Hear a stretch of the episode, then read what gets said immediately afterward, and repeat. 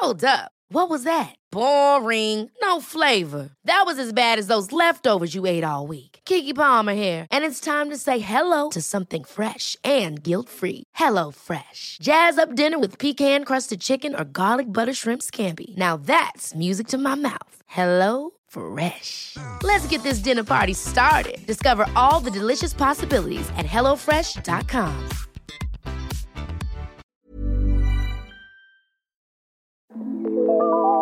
T'as d'un côté ces occidentaux un peu déboussolés, en quête de sens, qui viennent euh, souvent dans le cadre d'une recherche thérapeutique, c'est-à-dire pour résoudre souvent des choses plutôt psy, dépression, addiction, euh, des choses comme ça, des deuils. Ça s'inscrit souvent dans un parcours thérapeutique qui est passé par d'autres formes de psychothérapie, la psychanalyse, euh, parfois même la psychiatrie.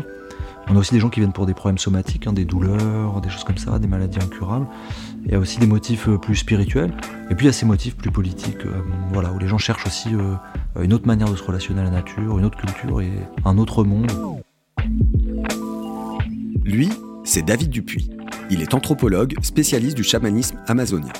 Ses travaux portent sur les substances psychédéliques et leurs usages.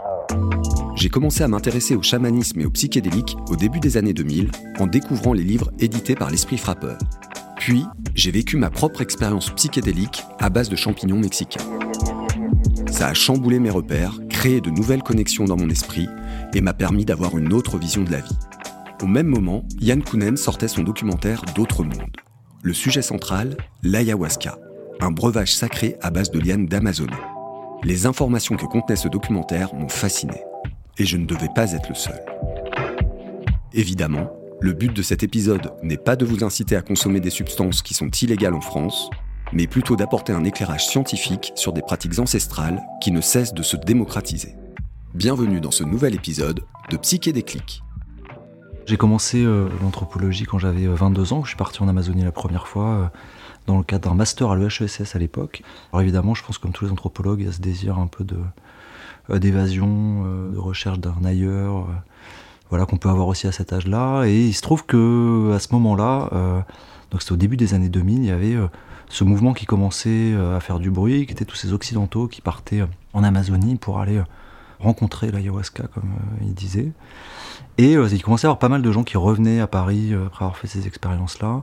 Moi-même, je pouvais avoir euh, des proches qui avaient déjà fait des expériences comme ça, et donc ça me parlait un peu. Et, effectivement, les gens tenaient des, propos qui m'avaient un peu marqué à cette époque-là, qui m'avaient interrogé, avec l'impression que les gens avaient rencontré des êtres là-bas, notamment l'esprit de l'ayahuasca, des ancêtres, des anges, des démons, etc.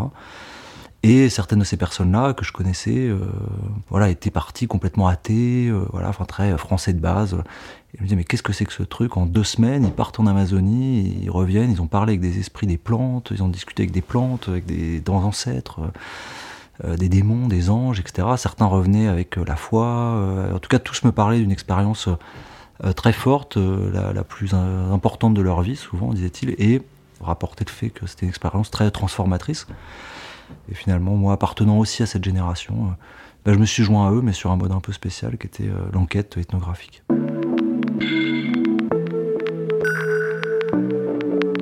Le tourisme chamanique, euh, ça s'enracine dans des motifs assez anciens, hein, finalement, qui datent au moins de la contre-culture californienne. Et donc commence à naître, et là, évidemment ça se concrétise beaucoup dans les années 60, des séjours d'occidentaux, il y a des grandes figures d'occidentaux qui se rendent en Amérique latine pour aller euh, participer au rite hallucinogène, parce que c'est le moment aussi où il y a la découverte du LSD, où le LSD se répand, devient un, élément central de la contre-culture américaine. Dès le départ, il y a, des, un intérêt euh, des cliniciens, des psychiatres pour ces substances-là. Il y a quand même cette idée très tôt, euh, même dans le mouvement psychédélique qui émerge à ce moment-là, que ces substances peuvent être des substances thérapeutiques. Et donc il y a cette idée que euh, des peuples auraient gardé euh, au sein de leur pratique sociale l'usage des hallucinogènes et qu'il y aurait quelque chose à apprendre de ça. Il y a aussi émerge à ce moment-là cette idée que le chamanisme serait comme une sorte de religion primordiale de l'humanité.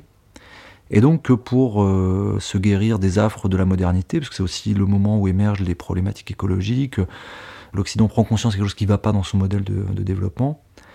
Donc il y a cette idée qu'il faudrait faire comme un pas, euh, un peu un retour en arrière pour repenser le développement, notamment pour penser un rapport plus harmonieux avec la nature.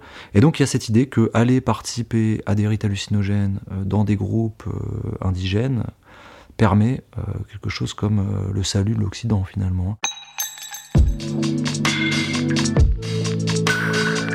Alors l'ayahuasca, donc c'est un mot quechua, ça désigne une plante, une liane, mais ça désigne le plus souvent le breuvage dont cette plante est l'un des composants. Alors cette plante contient plusieurs principes actifs, mais qui ne sont pas les plus psychotropes de la préparation.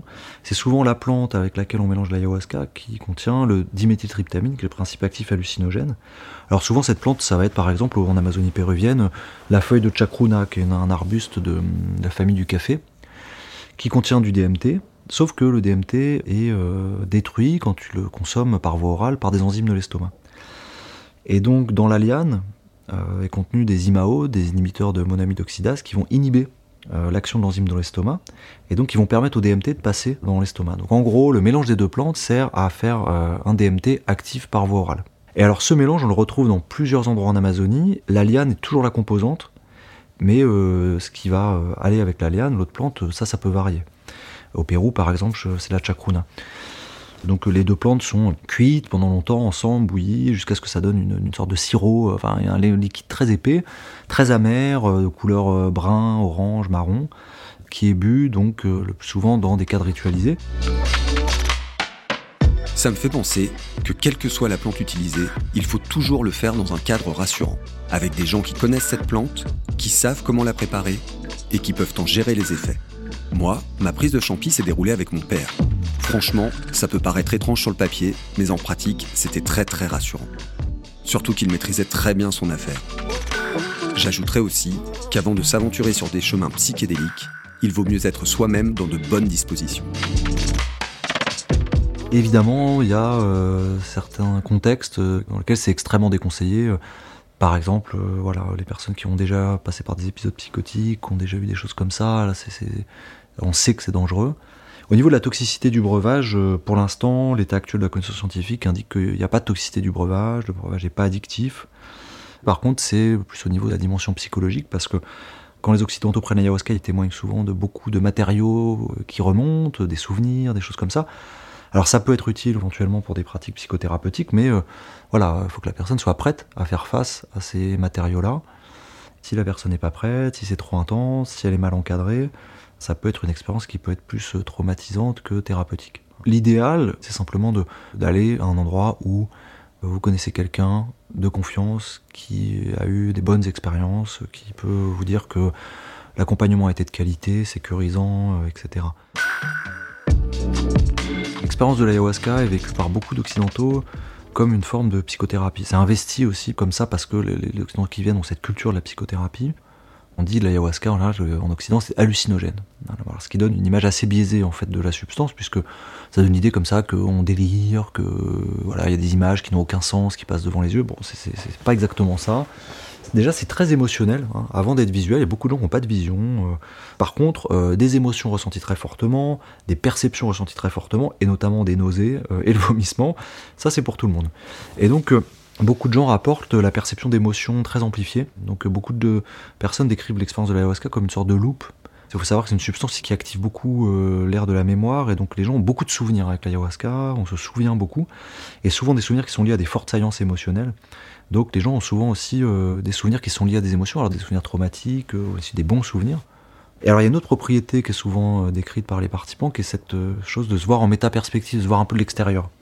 Donc les participants souvent disent qu'ils se voient de l'extérieur, qu'ils comprennent des choses sur eux, qu'ils se voient agir dans la vie quotidienne. Et alors souvent, euh, voilà, les gens parlent comme ça qu'il y a comme un lien qui se fait entre des émotions qu'ils ressentent fortement, comme je sais pas, de la peur, de la colère, de la tristesse, des souvenirs qui reviennent, euh, où ils vont faire un lien, où on va se dire ah oui, mais en fait j'ai cette peur, j'ai cette colère, j'ai cette tristesse parce que etc. Il s'est passé ça dans ma vie, et des liens euh, vont être suite être faits avec leur vie quotidienne. Ah, et je me comporte comme ça dans la vie parce que j'ai ces émotions, parce qu'il m'est arrivé ça, etc. Et donc, euh, beaucoup de participants témoignent du fait que l'ayahuasca euh, leur permet de mieux se comprendre euh, en tant que sujet psychologique, de mieux comprendre les dynamiques qui les, animent, etc.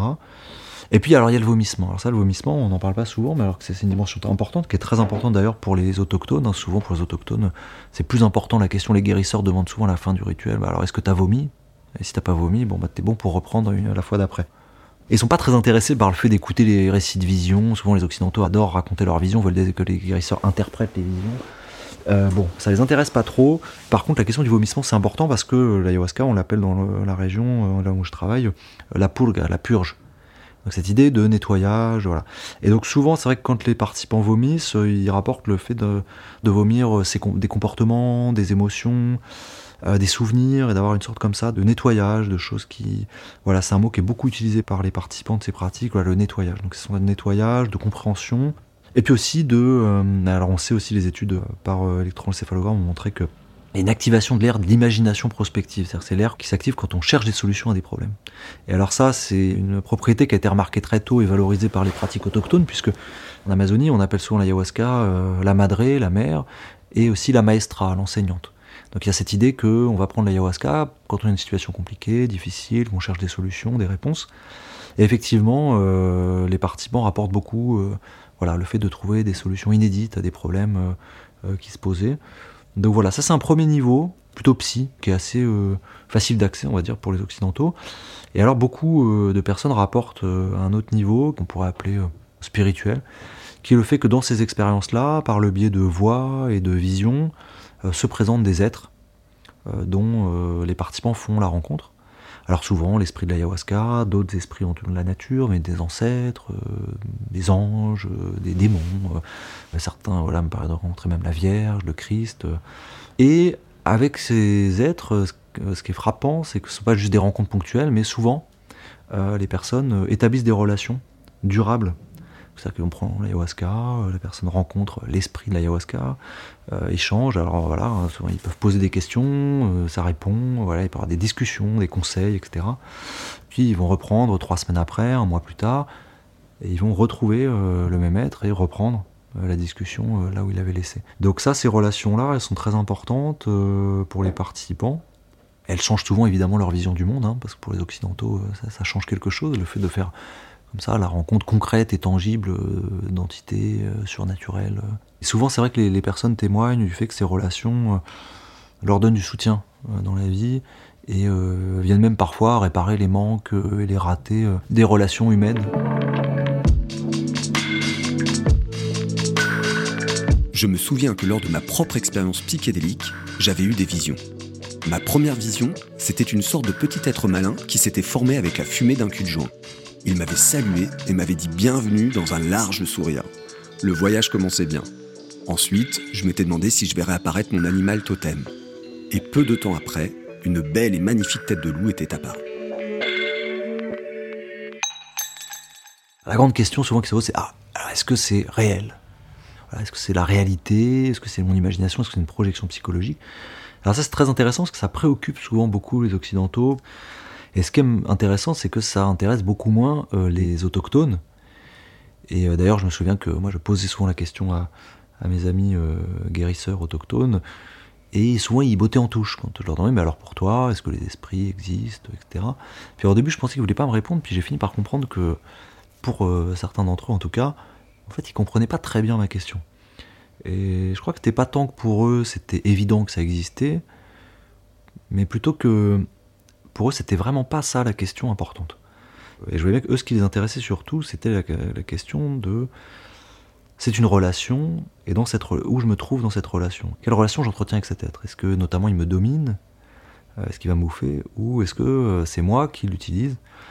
Et souvent, quand euh, les guérisseurs échangent avec les Occidentaux sur ces questions-là, ils invitent plutôt les Occidentaux à se défaire de cette question donc euh, à un moment, bon, on arrive un peu au bout de cette idée de vérification et euh, la plupart des Occidentaux finissent par euh, lâcher l'affaire et se dire bon, en fait, qu'est-ce qui se passe là pour moi dans cette expérience? Est-ce que ça m'est utile Est-ce que ça me fait du bien? Oui, non. Et puis on y va ou on arrête. Continuer ou s'arrêter, c'est à vous seul de le décider. Faire le voyage ou ne pas le faire, c'est à vous seul de l'envisager. Mais cet entretien avec David était déjà un voyage en soi. Pour conclure cet épisode, j'avais envie de partager avec vous une citation qui m'a marqué. Elle est signée Aldous Huxley, l'auteur des Portes de la Perception. L'expérience, ce n'est pas ce qui nous arrive, mais ce que nous faisons de ce qui nous arrive. Si cet épisode vous a plu, n'hésitez pas à le partager avec vos proches. Je vous retrouve le mois prochain pour une nouvelle expérience. Psyché Déclic, le podcast des états modifiés de conscience par Alexis Birambeau, produit par le studio Grande Contrôle.